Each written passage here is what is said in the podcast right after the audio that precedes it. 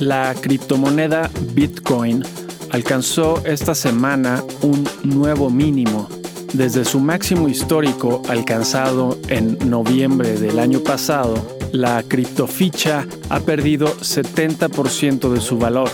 Una razón importante para esta caída ha sido el hecho de que varios prestamistas de criptomonedas han quebrado al igual que un sector financiero tradicional, el sector financiero de criptomonedas está sujeto a riesgos sistémicos. La diferencia, claro, es que en las criptomonedas no hay ley ni autoridad que pueda resolver estos problemas. Hoy es el domingo 3 de julio del 2022 y este es el volumen 3, número 25 del semanario El inversionista.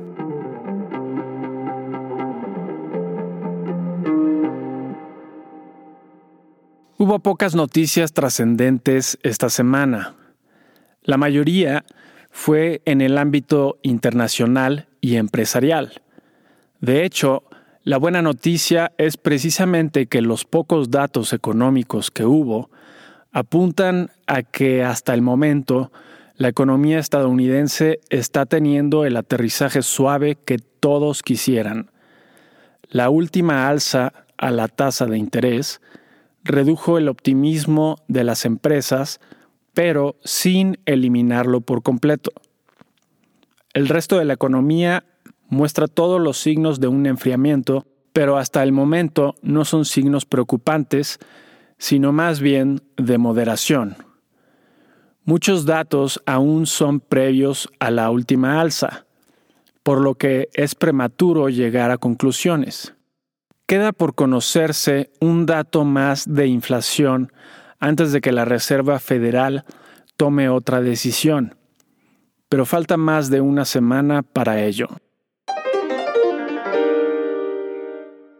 Con relación al conflicto Rusia-Ucrania, la Organización del Tratado del Atlántico del Norte llegó a un acuerdo con su miembro Turquía para considerar la inclusión de Finlandia y Suecia. En las reuniones del G7 se acordó sancionar al oro ruso y también se consideraron formas para que la sanción a su petróleo sea más efectiva. Hace algunas semanas, la secretaria del Tesoro estadounidense Janet Yellen planeaba hacer un cártel de compras de petróleo ruso. Ahora, en la Junta del G7, se discutió la posibilidad de poner un precio máximo que tendrían que aplicar los compradores del petróleo ruso, como la India. En lo que respecta a Rusia, esta llevó a cabo el ataque de misiles más grande hasta el momento a la capital ucraniana de Kiev. Por otro lado, Rusia cayó en impago de algunas obligaciones financieras. Ya se sabía que esto sucedería porque los Estados Unidos le bloquearon para realizar dichas transacciones. Un evento que generó poca atención fue que la Unión Europea firmó un tratado de libre comercio con Nueva Zelanda. En temas empresariales, hay rumores de que AMD Apple y Nvidia estén recortando sus órdenes a la fabricante de chips TSMC. Sin embargo, se sabe que TSMC volverá a subir precios el siguiente año, dado que tiene muchos gastos en proyectos y claramente estima altas demandas. El siguiente 12 de julio comenzará el Amazon Prime Day. Se espera que en esta ocasión sea mucho menos impactante que durante la pandemia. La cadena Bed Bath ⁇ Beyond reemplazó a su CEO después de que las ventas cayeran por otro trimestre consecutivo, en esta ocasión en 25%. Y el CEO de Volkswagen aseguró que puede rebasar a Tesla para volverse el mayor productor de vehículos eléctricos para el 2025.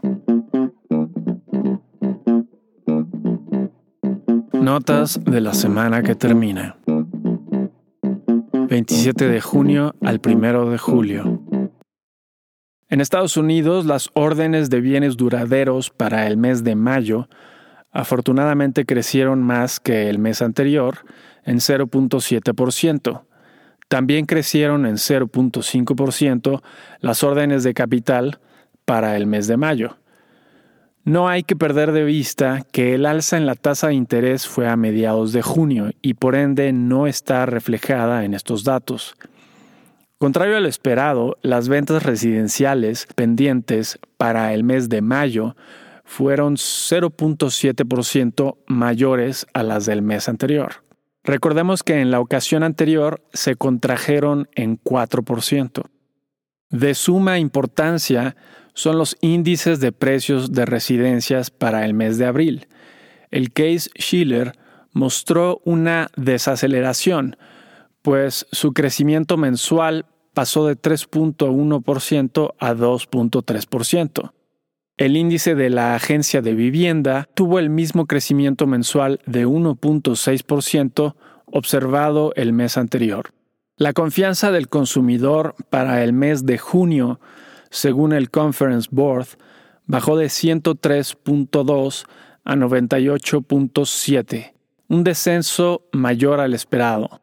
Los datos finales del PIB del primer trimestre mostraron efectivamente la contracción de 1.6% anualizada que se había anticipado en versiones previas.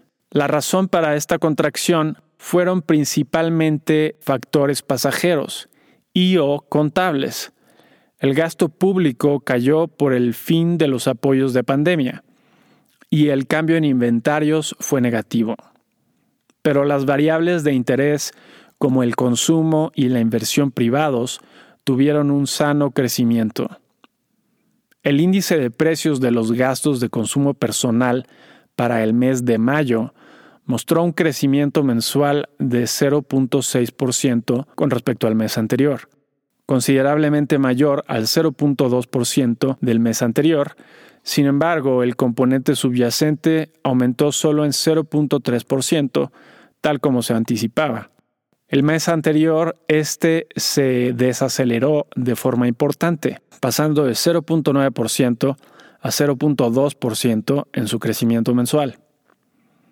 En cuanto al ingreso y gasto personal para el mes de mayo, ambos tuvieron un sano crecimiento de 0.5% y 0.2% respectivamente, los índices de gerentes de compras para el mes de junio tuvieron retrocesos considerables, de 57 a 52.7 puntos el de Standard Poor's Global y de 56.1 a 53 el del Institute for Supply Management.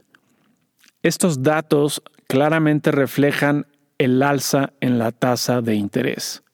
En reportes de utilidades tuvimos entre otras empresas a Nike con una sorpresa positiva, General Mills con una sorpresa positiva, McCormick con una sorpresa negativa y Walgreens con una sorpresa ligeramente positiva.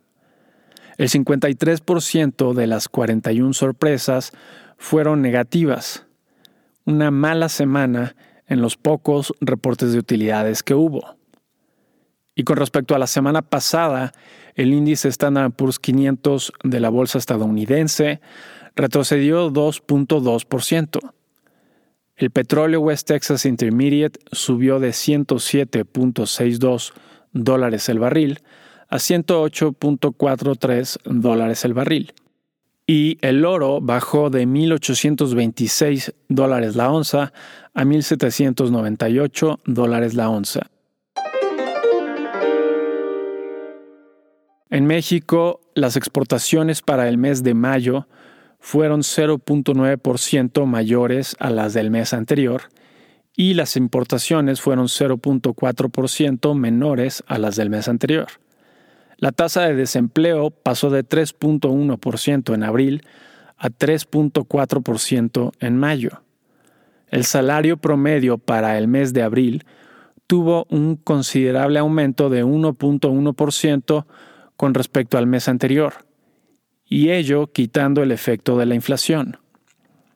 A nivel estatal, las exportaciones aumentaron en casi todos los estados durante el último año, excepto en Morelos, Sinaloa y Guerrero.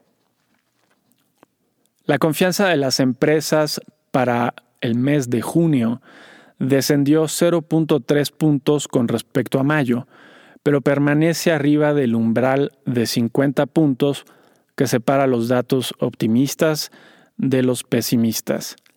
Los índices de gerentes de compras del sector manufacturero para el mes de junio mostraron los siguientes cambios. El del INEGI pasó de 53.5 a 52 y el de Standard Poor's Global pasó de 50.6 a 52.2 puntos. Con respecto a la semana pasada, el índice de precios y cotizaciones de la Bolsa Mexicana de Valores permaneció igual y el tipo de cambio subió de 20 pesos por dólar a 20.10 pesos por dólar. ¿Qué podemos esperar para la semana entrante? 4 de julio al 8 de julio. En Estados Unidos, el lunes es el día de la independencia, por lo que no habrá actividades financieras. El miércoles tendremos las órdenes de fábricas para el mes de mayo. Ese mismo día tendremos los índices de gerentes de compra de Standard Poor's Global y de el Institute for Supply Management del sector servicios para el mes de junio. Será importante ver si permanece el optimismo. Ese mismo día tendremos también las minutas de la última reunión de la Reserva Federal y las vacantes disponibles para el mes de mayo. El jueves y viernes tendremos datos del empleo para el mes de junio. El jueves se dará un preliminar y el viernes el dato final de las nóminas no agrícolas. El viernes se informará también sobre la tasa de desempleo. En reportes de utilidades tendremos, entre otras empresas, a Levi Strauss. En México, el martes tendremos la confianza del consumidor para el mes de junio, el miércoles tendremos la inversión para el mes de abril, el jueves tendremos la inflación al mes de junio y los datos de la industria automotriz de vehículos ligeros para el mes de junio. Ese mismo día tendremos también las minutas de la última reunión de la Junta de Gobernadores del Banco de México. Tips. Aunque las señales de esta semana son tranquilizantes, queda la importante incertidumbre sobre el último dato de precios antes de la decisión de la Reserva Federal. Este dato podría tener implicaciones dependiendo de la dirección, claro. Una inflación que se niega a bajar o incluso aumenta sería catastrófica para el mercado accionario. Una inflación que cede a un buen paso sería muy positivo para el mercado accionario. Es por ello que un portafolio con un bajo pero positivo porcentaje en acciones es una buena estrategia.